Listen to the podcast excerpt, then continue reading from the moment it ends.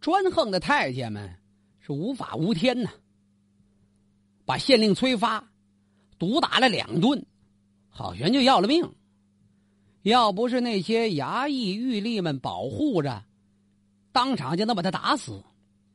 别的犯人释放了，转过天皇帝圣旨下，崔发不在释放之列，还得关回监狱里。可是这件事儿影响很轰动啊！太监公然毒打的，那是朝廷命官。就说县令，那级别低，级别低也是朝廷命官呐。又是在新年头一天，这使得朝臣们上上下下是一片抗议，纷纷上奏唐敬宗，要求处置太监，释放崔发。有几事中，李博李大人，他的上书是最有代表性。李博在上书中写道：“县令随意抓皇帝的宦官，宦官公然打皇帝的囚犯，这罪过都是一样的。但是县令所犯之罪是在大赦之前，按照法律赦前的犯罪，一律不予追究。”可是太监所犯的，是在大赦之后，怎能不欲治罪呀？宦官如此横暴，如不及早处置，四方藩镇知道了，必然会轻视朝廷啊！我这大帽子给扣的，朝廷内部连太监都管不了了，藩镇割据，那不还得恢复吗？刚刚平定下来的大唐王朝，难道会让藩镇借机？再起而反之吗？尽管用词严厉，可是谁也改变不了这唐敬宗。大臣们的上书一封又一封，跟雪片一样，哪一封上书都打动不了这位顽固的少年天子。唐敬宗对所有人的这些话是置之不理呀。他告诉御史台，还是要把崔发处以死刑。御史台的官员也不敢得罪皇上啊，公然犯上谁敢呢？只能找一切借口，尽力拖延嘛。这件事儿又过了一个多月。宰相李逢吉有一次面见皇帝，谈着公事，聊着聊着，这李逢吉丞相这么一看，皇帝挺高兴。连忙把这话题就引到崔发这案件上了。陛下，呃，朝臣议论崔发已经一月有余啊。这崔发擅抓宦官，确实犯了不敬之罪。嗯，唐敬宗一听，还是老爱卿你的话朕爱听。不过陛下，崔发的母亲嘛，那是前朝宰相韦冠之的姐姐。现今已经将近八十岁了。自从崔发下狱，老夫人是忧惧成疾呀。陛下现在不是要以孝道治天下吗？那么崔发虽然罪在不赦，但是看在他老母的面上，冲着这个情由，似乎可以考虑考虑吧。这话分怎么说？李逢吉以孝治天下这个最好的借口，给了唐敬宗一个台阶儿。唐敬宗一听，哎，李老爱卿，还是你说的对。那批谏官竟说什么崔发如何冤枉，从没人说他犯了不敬之罪。他打宦官，那不就是看不起朕吗？但是这些大臣们谁也没像您这样提起他还有个老母亲，朕也不知道啊。如果像你这么说来，朕怎么能不赦免他呢？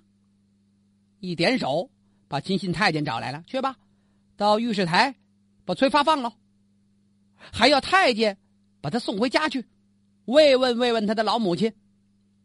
就说是朕的意思。嚯，这太监得了旨意，领着几个被打的太监来送这崔发来了。崔发稀里糊涂的，这伤刚养好，一见太监。他整个脊梁沟冒凉气，心尖都颤呀！是不是又跑到监狱里边打我呀？感情不是，皇上把自己放了。这几位太监撇拉嘴的，崔大人回家吧。就把这崔发放回来了，跟着一块到了家。崔发的老母亲听说是太监们，还把崔发给送回来。老太太灵机一动啊！别看老太太年近八十，一点不糊涂。她连忙拄着拐杖来到了门口，一看前边呼呼啦啦一堆人，儿子被围着当间儿，旁边都是宦官打扮。老太太走到崔发的跟前，颤颤巍巍痛骂了他一顿呐：“你这个不孝之子啊！你怎么目无尊长，目无天子，敢打朝廷中的这些重要的官员？”他也不说是宦官，就说是重要的官员和太监们就爱听这句。老太太举起棍子，照着崔发就来了这么几十棍。不过这是母亲打儿子，而且老太太这哆哆嗦，这棍子反正打的也够轻的，这就算给太监们出出气吧。一通骂，一通棍，总算太监们找着面子了。哎，老人家算了，不必再责打崔发了，让这位崔大人。呃，痛改前非就得了。崔发心里这骂谁痛改前非呀？就这样算是救了自己一命。看着太监们走了，母子才抱头痛哭。崔发明白，这是老人家良苦的用心呐。这大唐王朝任凭宦官势力如此招摇，如此的横暴，那朝廷实力上能不衰败吗？后宫。如此混乱，朝堂中呢也是乌烟瘴气。要提起朝廷内部，就不能不提到牛李党争。这牛李党争怎么回事啊？党争是两个帮派的争斗，牛李是两个派系的带头人。要说牛李党争，就得先提提维州的边防。维州。唐时的维州就是现今四川省的理县，他扼守着邛崃山山口，尽可以出兵到青海吐蕃，这是必经的通道；退可以保全成都平原的大门。维州这个地方，那是唐朝西南地区一个重要的据点。吐蕃强大起来，难免向北扩张，总觉得这维州啊。威胁着自己前进的道路，所以吐蕃人处心积虑要拿下这战略要地。据说啊，有个吐蕃妇女嫁给了维州城的看门人，为他生养了两个儿子。二十年之后，她的丈夫去世了，这两个儿子顶替父亲的职位继续看门。这位吐蕃妇女就教导儿子跟吐蕃里应外合。在大半夜里开开城门，使得吐蕃一举夺得维州，把这个地方改名为无忧城。安史之乱之后，吐蕃的势力扩大到了陇西呀，经常入侵关中地区。那唐朝的都城可在长安呢，这吐蕃的兵马老到关中一带活动，那都城多危险呢！早在唐宪宗时期，唐朝就出兵九路攻击吐蕃在西川的据点，但是几番争夺，这个战略要地维州始终就掌控在吐蕃人的手中。到了唐文宗太和五年，忽然发生了一件意想不到的事：吐蕃的维州城副将叫西旦谋啊，他带了三百多名部下家属赶奔成都。干嘛呀？归顺唐朝，捎带连维州都让过来。唐朝的西川节度使叫李德裕，李大人是喜出望外啊，赶紧派兵先占住维州城，然后飞报朝廷，说是吐蕃的这位西旦谋将军愿意为唐军做向导，指导吐蕃后路，使吐蕃彻底撤出在西北的势力。当时的皇帝唐文宗闻报大喜呀。唐文宗把李德裕的报告就交给了朝臣们讨论，大伙一听这是好消息呀，这可是千载难逢的好机会呀。可有人反对，陛下不可轻信。众人一看谁呀？是当朝宰相牛僧孺。牛僧孺坚决反对，他有自己的理由。陛下，吐蕃辖境万里之大呀，失去一个维州，对其势力来说并无损失。朝廷已经跟吐蕃通使修好，相约停战罢兵。现在咱们应该严守信用。西南远在数千里之外，如果占了维州城，难免再起战端。就是有一百个维州，又有何用啊？和这牛僧孺说的振振有词，就好像这真理在他手里掌握一样，他就忽视了维州的战略重要性。唐文宗对这宰相牛僧孺很信任，听他说的头头是道，就改主意了，要下诏让李德裕立即把西旦谋以及其部下归还吐蕃，率领唐朝兵马撤出维州城。这封诏书写完了，谁也拦不住。皇帝、丞相站一头，谁敢说话呀？发往前线。李德裕接着皇帝的诏书，呀，他大吃一惊啊，心想：皇帝糊涂了吗？难道送到嘴边的维州城，几代人争夺，我们都打的败仗，现在能够唾手而得，却拒之门外，这是何意呀？不行，李德裕再三上奏，请求朝廷在意。可是由于宰相牛僧孺从中作梗，均告失败。这位西川节度使李德裕失望之极呀，万般无奈，就把西旦谋这些吐蕃将士家属都捆绑起来，强行遣送到边境，遵照皇帝旨意是放弃维州城。过了一年。西川的监军宦官王建言回朝廷任枢密使，多次向唐文宗提这件事儿。维州放弃的有点可惜呀。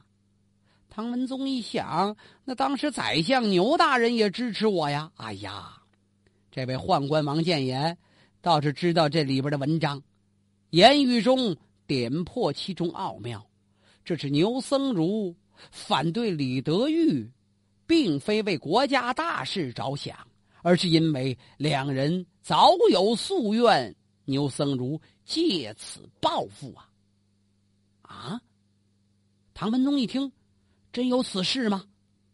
由来已久，说来话长啊。这宦官王建言把以往的经历都告诉唐文宗了，怎么回事啊？感情这李德裕的父亲呢？是唐宪宗在位时代的宰相李吉甫。李吉甫做宰相的时候，当年牛僧孺、李宗闵这二位在科举考试中曾经猛烈的抨击李吉甫的施政方针。您想，一个当权派对待两个考试的学生，那能不记恨？要报复他们还不简单吗？李吉甫把这两位考中的。大学子放逐到外地，不让他们在朝中为官，这样一来，牛僧孺跟李德裕的父亲就结了仇了。李德裕后来呢，凭着才学进了翰林院，又弹劾李宗闵在主持科考时候有请托之嫌，这是若干年以后的事了。李宗闵、牛僧孺都被朝廷任用了，李德裕又攻击这李宗闵，把这前仇。又勾出来了，李宗闵被贬为建州刺史。因为这李德裕，他父亲是宰相，他应该说是出身显赫，本人又有才气，所以在朝中很有号召力。牛僧孺、李宗闵也以他们本人的才识跟胆略，赢得了很多的追随者。一来二去，双方是对垒鲜明。前面追捧李德裕，以其为领袖的这一伙子人就被称为李党；后面以牛僧孺、李宗闵为领袖的就称为牛党。朋党之争啊，历史上把这两派的争夺称为牛李党争。唐文宗即位之后，曾经将李宗闵、李德裕都提为宰相，李宗闵指使同党。恶意攻击，迫使李德裕出朝为节度使，告别京都，本身就说明牛李党争李德裕的失败呀。李宗闵推荐牛僧孺为宰相，这二位根本是一伙的呀。俩人这么一合作，把李德裕一党在朝中的门生故吏全都排挤出朝啊！到什么程度啊？甚至是李德裕提出的每一件事儿，这牛僧孺全都给驳回。像我们刚才提到维州这个事件，只是其中之一呀。唐文宗听完这位宦官跟他讲来的往事，他全明白了。他十分厌恶朝臣之间的朋党之争。为什么？维州之事是国家大事啊，怎么能把个人恩怨、彼此之间的势力争斗放在国家大事之上啊？唐文宗把牛李双方的主要人物一赌气，全都贬出去了。甭管你是牛帮的还是李帮的，都到朝外为官吧。这是唐文宗的作为，他的后继者唐武宗用这李德裕为宰相。如今三十年河东，三十年河西，李德裕说了算了，马上推翻维州事件，把牛僧孺贬逐，李宗闵流放，这算报了仇了。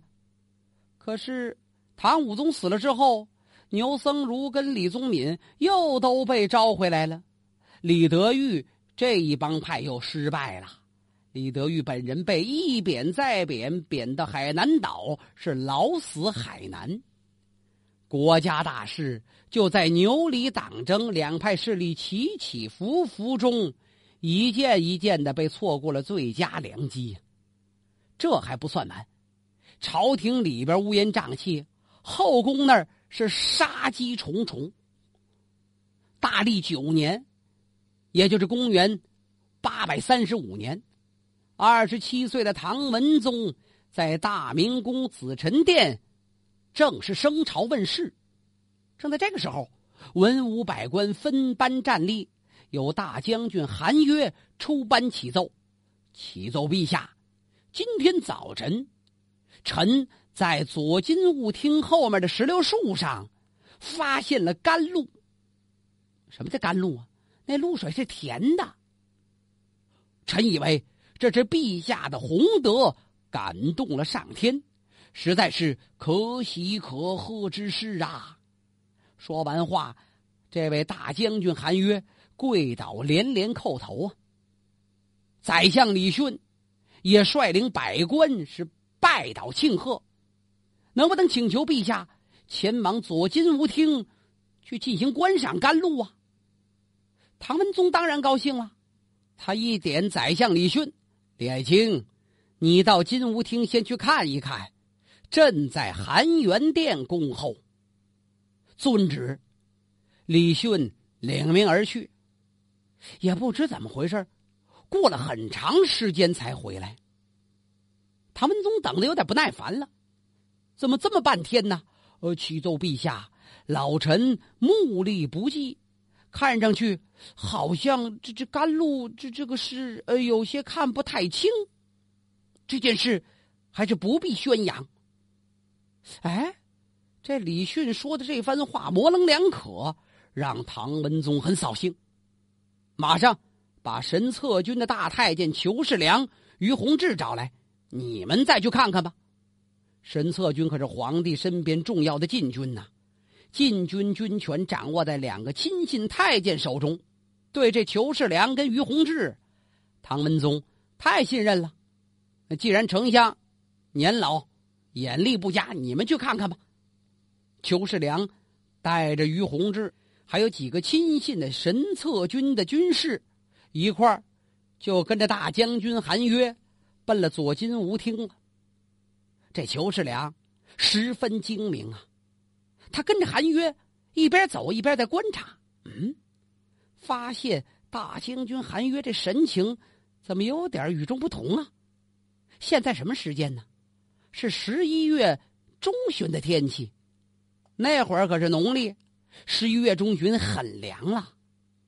怎么看这韩将军额头上薄薄的渗着一层汗珠啊？抽冷的他突然问了一句：“韩将军。”为何脸色如此难看的啊？韩约吓一跳，是是吗？呃，这这大概，呃，昨夜没睡好吧？他支支吾吾半天也说不清楚，一个劲儿的往前带路。来来来，公公，呃，头前请，头前请。他越是请太监进左金吾厅里边，这裘世良越感觉到可疑，心生疑虑。在门口他站着半天不进屋，仔细一看，屋里边有什么动静啊？房门口不挂着门帘的吗？偏赶这会儿刮了阵风，噗，门帘往起这么一掀，嗯，裘志良眼尖呢，他一眼看见屋中怎么有全副武装的士兵啊？身影这么一晃，坏了！裘世良假装没看见，慢慢的摇了摇头，啊，还有点事情得跟陛下禀报，一会儿再来看这甘露吧。他转身就跑啊！他跑的挺快，韩约一愣，啊啊，追！追，慢了一拍，赶等众人随后尾追，裘世良快步登仙，抢先上了含元殿了。这个左金吾厅跟皇帝的含元殿呐挨着很近，就见裘世良噔噔噔跑上来，也顾不得礼节了。陛下，快快走！拽着唐文宗的这龙袍，就给塞车上了。皇帝有专用车啊，龙辇呢？龙驹辇就是能皇帝坐，赶快起驾回宫。有宰相李训看见此情此景。连忙对殿外的金吾武士高声呼喊：“能够上殿的护驾的，赏钱百贯。”说着，又跑到龙驹辇前拦阻：“陛下，老臣有要事要启奏陛下。”去你的吧！这裘世良一着急，骂了句街啊，当，一脚就把这李训给蹬开了。陛下，李训要谋反。这唐文宗在那龙年里边，不知道说什么好了。啊，真有此事吗？不会吧，也没人搭理他。这帮金武武士，就是殿前保卫皇帝的呀。刚才那大将军韩约，就是他们的头。他们往里冲，太监们往外闯。这帮金吾为什么见着太监就杀，碰见太监就砍呢？裘世良这帮人，簇拥着皇帝的龙眼，终于冲出重围，逃进了皇宫。梆当一声。先把这宫门关上，李迅带领百官就在宫门外边，听见太监们一片高喊“万岁，万万岁”。这位宰相李大人也有点犹豫了。正所谓投鼠忌器，只得走开。什么叫投鼠忌器呀？他们要干嘛呀？原来这是事先早有的密谋。所谓的甘露事件，实际是以李训为首的一帮朝臣为了诛杀太监，而暗中制定下来的计划。他们的计划是想把这些左右皇权、危害皇帝的太监们斩尽杀绝。没想到今天来了一个骑虎难下，后果不堪设想。